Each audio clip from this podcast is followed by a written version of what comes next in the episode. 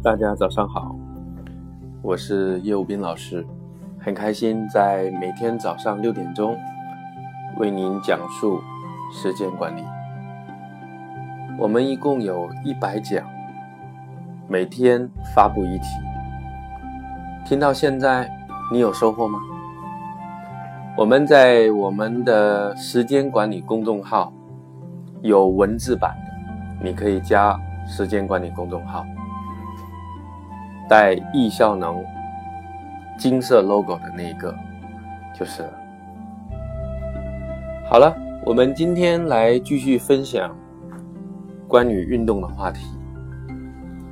运动实在太重要，可是太多人做不了，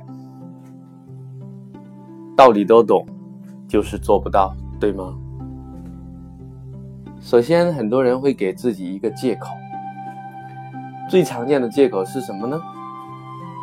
我在易效能的课程上，很多同学会告诉我，他说早上起不来啊，早上空气很不好，中午呢太热了，下午呢紫外线最强，晚上呢有色狼，下雨啊。等等等等，很有意思。我们的人生就是这样，每天在寻找借口中度过的。当然，网上也有非常多的文章来告诉我们，什么时间好，什么时间不好。但翻来翻去，好像好的时间，比如说早上十点钟和下午三四点钟。是空气最好的时间，对你来讲，你要在上班，说很无奈，对吧？那从易效能的观点呢？从我个人践行，让我自己养成运动的习惯来讲呢？不管怎么样，先豁出去，也不管什么时间，先能运动再说，也不管好不好，先运动再说。我先从自己的徒步，经常徒步开始。我记得我自己在大学的时候是体育跑步不及格，特别不爱跑步。我一千五百米最后是考试是补考的。我觉得那是我人生最后的一千五百米。到了工作当中也比较少运动，直到某一年，我觉得运动实在太重要了，我把它分解、分解、分解。分解到最简单，我从徒步开始，经常去徒步啊，公园，包括出差，包括去一些景区啊，我都徒步过。慢慢的，直到有一天，我就特别想挑战自己人生在运动方面的目标。我记得在有一次我去公益的时候，我跟我一个教练讲，我说我决定三年内跑马拉松。你知道吗？为什么要设三年呢？你猜猜看。因为对马拉松不了解，对自己不够有信心，所以给自己一个长长长长的一个期限。但没有关系啊，因为总算有目标了，对不对？大家还记得吗？我每天早上会有写日记的习惯，对不对？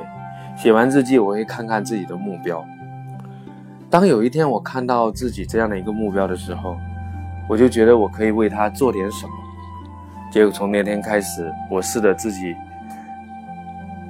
挑战一下。我想，我可以为这个目标做些什么呢？结果那天我对自己的挑战是：我看我自己今天究竟一口气能跑多远。结果跑了三点二一公里，就这样我开始了。慢慢的，我挑战了五公里。慢慢，因为我去跑步，我去发朋友圈，我认识的一些小伙伴，他们告诉我应该要怎么跑。他告诉我心率太高了，我就调整我的心率，让我自己慢下来。在上一节我讲到，对不对？所以呢，我就这么一步一步的，然后之后突破了十公里。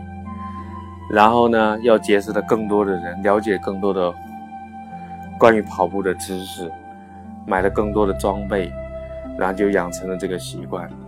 最后迫不及待的自己去跑了半马，之后迫不及待的让自己的跑步速度越来越提高，越来越提高，到现在呢非常稳定的保持一周能够去跑步三到四回的这么一个习惯，而且带领了易效能的许多的学员，在我们的课上的第二天一起去跑步，他们许许多多的人呢都是。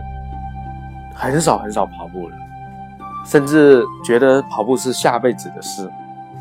但是他们在我的帮助下，一口气可以跑五公里，循序渐进，志存高远很重要。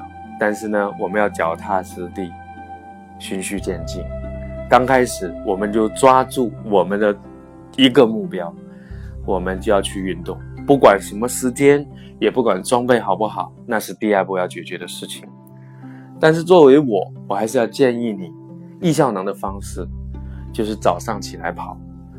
早上起来跑好处非常多，它可以在早上给你一个能量，给你一个很自律的感觉，给你很安静的感觉，因为你去公园没有人嘛，对不对？你一定要在外面跑，然后没有人。然后看着那个太阳光照过来，所以我建议你日出出来之后，你就可以跑了。当然，在雾霾天你少跑，在下雨天跑不跑呢？跑。下雨天你可以穿一个防风衣啊，啊，那个防风衣啊、冲锋衣啊，都是可以的，对不对？当你把你的设备、衣服都准备好，其实你就会迫不及待的第二天想去跑步了。当天晚上就会好好去睡觉。当然，这个过程我建议你要慢下来。